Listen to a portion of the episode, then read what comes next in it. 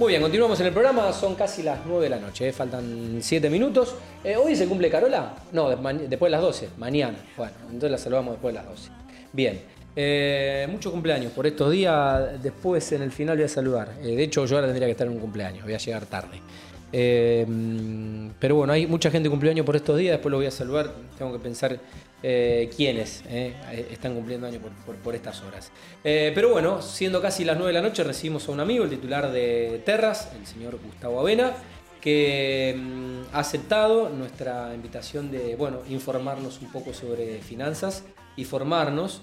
de hecho, estamos hablando fuera del micrófono con Gustavo que es un tanto inadmisible que los planes de estudio de, un país tan dinámico en lo económico y con crisis cíclicas eh, no tengamos como materia educación financiera y no nos hagan estudiar finanzas, una herramienta que, no, que, aplica todo y que nos haría mejores profesionales, mejores comerciales, mejores eh, eh, laboralmente, mucho mejores de, lo que somos. Así que, bueno, e, es un lindo tema que a Gustavo lo, apasiona y, bueno, ha aceptado visitarnos cuando su agenda lo permita para hablar de, obviamente, de, economía, de temas financieros y y obviamente de nuestra, de nuestra industria, que es principalmente el fuerte de, Gustavo como empresario. Amigo, bueno, buenas noches. Buenas noches. Gracias por venir y gracias por, bueno, por, por un poco esta docencia que nos vas a, nos vas a donar como amigo y que nos va a servir a todos. ¿eh? Muchísimas gracias, Tati, este, por la invitación. La verdad es que para mí es un, es un placer, un gran cariño también, un saludo a la audiencia este, que escucha Mundo Construcción, somos muchos. Este, y sobre todo este, el rubro que manejamos nosotros que nos permite mantenernos informados, saber lo que está haciendo el otro mm. este, y aprender. Nosotros estamos aprendiendo también. Bueno, ¿cuándo, ¿cuándo te, apasionó el mundo de, de, las finanzas? ¿Siempre te, No, este, la verdad es que mi, este, mi, carrera inicial fue medicina, de hecho llegué hasta quinto año. Uy, casi que la este, terminaste. Casi, casi Bueno, suele suceder. Este, pero eh, de alguna manera creo que uno se empieza a apasionar en el momento este, creo que esto tiene que ver un poco con, la, este, con lo que está pasando en Argentina. Argentina es el país que tiene un más alto índice de emprendedurismo de toda la región. Eh, y generalmente ese emprendedurismo, te diría que en el 90% se da por necesidad. La gente sale a emprender y a mm. generar negocios, a hacer cosas por necesidad. Y es este, más o menos lo que me ha pasado a mí. Un poco tu, historia, o sea, sos, un gran emprendedor y digamos que el emprender y el hacer empresas inevitablemente te llevó a tener te, te lleva a tener que aprender porque este, este es un país hermoso, pero que como vos bien decís, tiene una dinámica demencial eh, y entonces si no aprendes rápidamente, eh, podés sufrir las consecuencias. de hecho, este, hay una estadística acá que plantea, por lo menos en Rosario, que cada 10 negocios que se abren, eh, durante el primer año se cierran 8. Y esto un poco tiene que ver primero con este, con lo voraz y lo, y lo volátil del, este, de la economía argentina, pero también un poco por esto que vos decís, por el desconocimiento de mm. las bases financieras que manejan un negocio. Este, y, esto, entonces uno o aprende rápido o se choca. Eh, no, quedan muchas opciones. Muy bien, bueno. Em, ¿Qué tipo de industria considerás que hoy predomina en, en Argentina? En Argentina. Primero que Argentina es un, es un país que es líder en producción de alimentos. Esto nosotros lo sabemos, tienen industrias este, de gran escala en los sectores de, agricultura, de ganadería, eh, y también tiene grandes eh, este, oportunidades en algunos subsectores este, que son de manufactura y en el, en el sector ahora, esto es bastante nuevo, de eh, innovación en alta tecnología. Parece increíble, pero de Argentina nosotros... ¿De productos o servicios? De servicios. servicios. Tenemos una gran cantidad de personas muy capacitadas eh, que son requeridas en todas partes del mundo. Startups, este, ingenieros electrónicos, ingenieros este, en sistema. Y claro, este, la mano de obra en Argentina, en función de eh, nuestro pequeño problema con el dólar, hace de que sea una mano de obra requerida, pero no solamente por, este, porque hay que decirlo, no solamente, o no tanto por lo barato que es, sino también por el muy buen nivel que tiene este, las universidades y la formación en Argentina. Esto hay que decirlo, ¿no? Sí, bueno, toda, a ver, toda crisis ofrece oportunidad y, muchos ingenieros hoy están eh, prestando servicio para empresas fuera del país con un muy buen sueldo para lo que es la economía. Tal cual, este porque cobran en dólares, ¿no? Este, y entonces, obviamente, se posicionan de una manera diferente. Ok.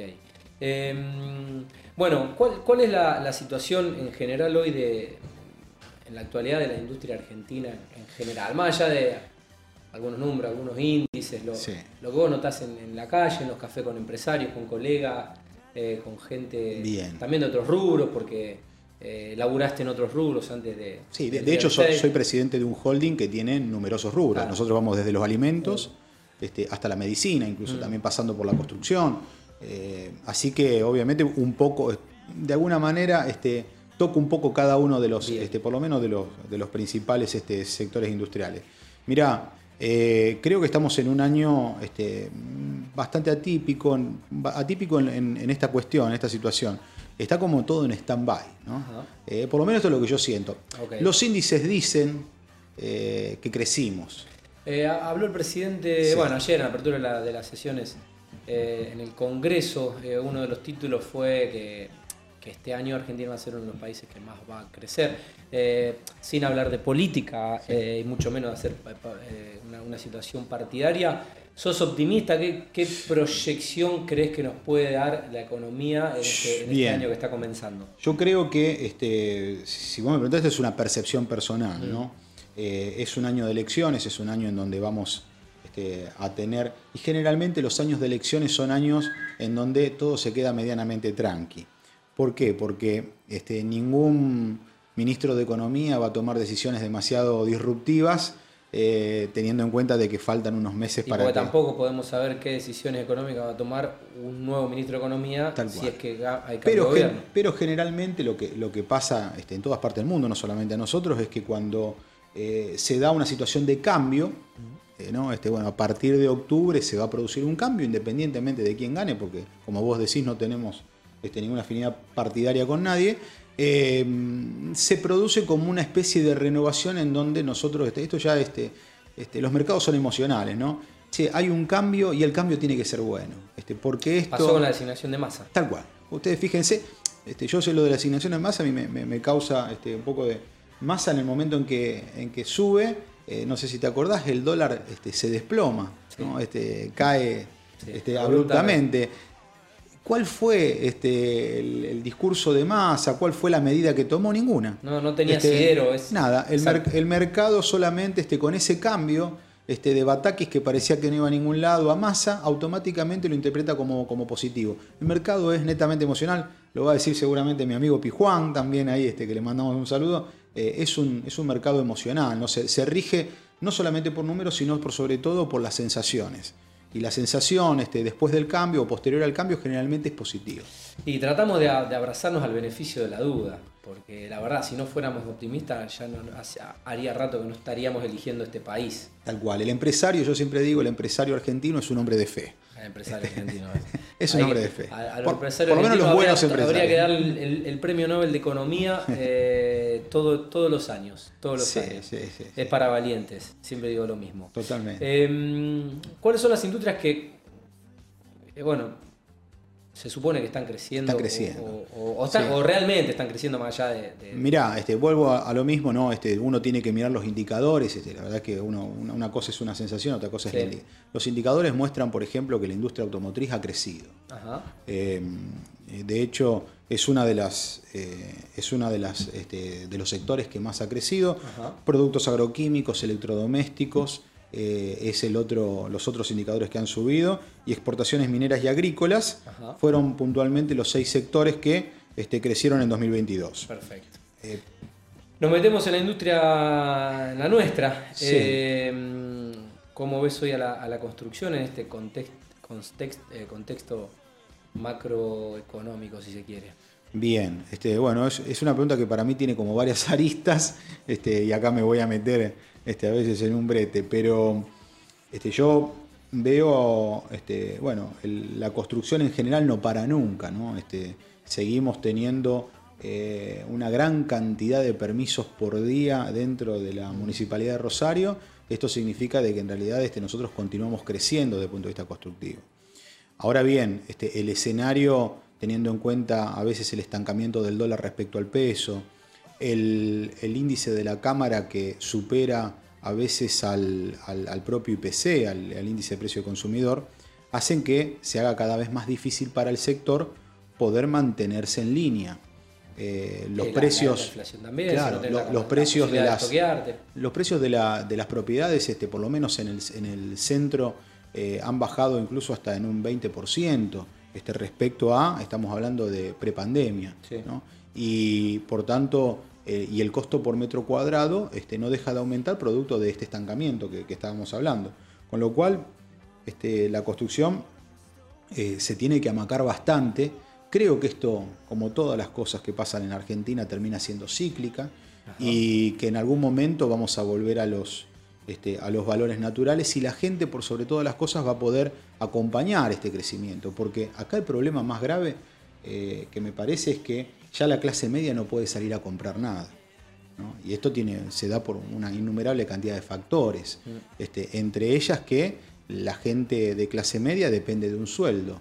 Y los sueldos, este, llamémosle coeficiente de variación salarial, de acuerdo al INDEC, están hace 10 años, o sea, sistemáticamente un 15 o un 20% por debajo de la inflación.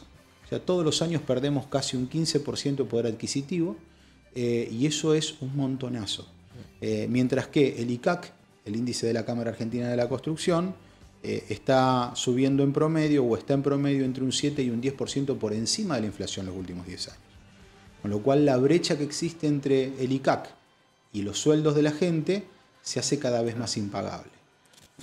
Lamentablemente. Eh, ¿Qué consideras que podría, o sea, que habría que cambiar para, para, para, para que sea favorable para el rubro? Un montón de cosas, pero dentro de las posibilidades, ¿qué, qué, qué podría cambiar realmente, concretamente, para, para favorecer a la, a la industria de la construcción? Mirá, eh, nosotros, eh, esto es un análisis que hice, este es personal, no necesariamente lo tienen que compartir el resto de las constructoras, pero nosotros tratamos de que este, los índices se ajusten en función de los salarios de la gente.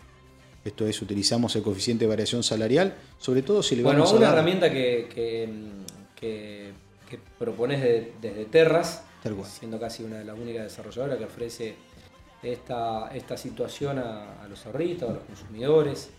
Eh, lo has explicado, pero Sí. bueno, la audiencia se renueva. se diría, renueva. No, la gran, la este, gran Mirta. no, no tiene, no, tiene, no, no tiene que ver con que seamos buenos o con que no, no queramos ganar dinero, sino todo lo contrario. En realidad este, tratamos de incorporar a la clase media que ha perdido la capacidad de, de- de compra este, de viviendas unifamiliares, de la única vivienda que tienen. Eh, y, obviamente este, creo que la única forma de hacerlo es mediante este sistema y dándole plazo, dándole mucho plazo. No, no hay créditos hipotecarios, esto es una locura. Eh, uno se quiere comprar una casa este, y el crédito hipotecario acá en Argentina no existe. Entonces no queda otra este, para las constructoras que salir a, eh, a capear el temporal y a tratar de, de hacer lo que el Estado no hace eh, para que puedan acceder. Si no, este, se torna inaccesible, solamente termina siendo para inversores. Tal cual. Eh, bueno, ¿qué debe tener en cuenta hoy eh, un inversionista eh, a la hora de comprar una, una vivienda? Bien, eh, sí, vamos a, vamos a separar este, un inversionista de un- ¿no? Claro, un inversionista de un consumidor final. Este, porque son dos cosas distintas.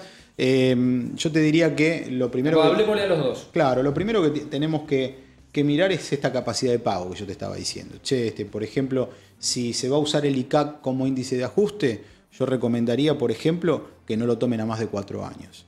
Este, por esto que te estaba comentando, si hay una diferencia de casi un 25% respecto este, al sueldo, Pasó con los planes de los autos. Sí, bueno, ahí, ahí tenés, ahí tenés el ejemplo. En realidad eh, ha pasado incluso también en algunos, este, en algunos sectores este, de la construcción, en Sí. Buenos Aires también.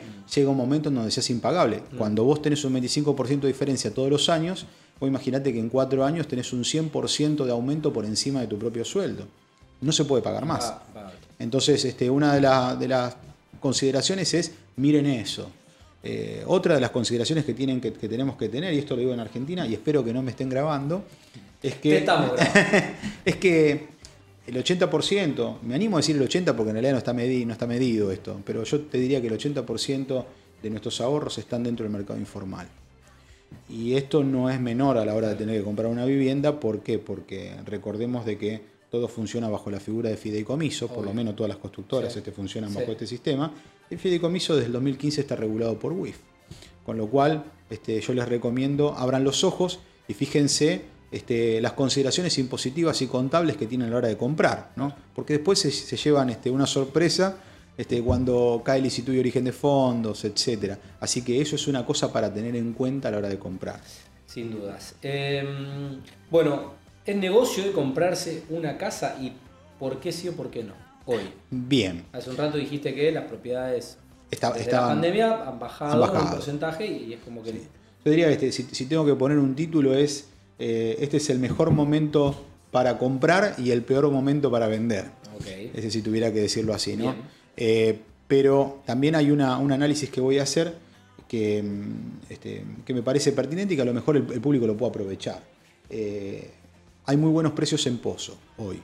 Estamos hablando de este, que en términos generales va a oscilar entre 1.100 y 1.200 dólares el metro, en, la mayoría, por lo menos en lo que estoy mirando, de los proyectos. Al menos en esta región. Tal cual. Y este, probablemente al terminar terminen en 1.450 o 1.500 dólares el metro, con lo cual ahí tenés una brecha este, que te permite una rentabilidad interesante, sobre todo si querés invertir. Así que desde ese punto de vista yo te diría, che, este, puede llegar a ser negocio. También es cierto otra cosa, ¿no? Eh, nosotros en Argentina tenemos una de las peores tasas de recupero de rentabilidad en viviendas.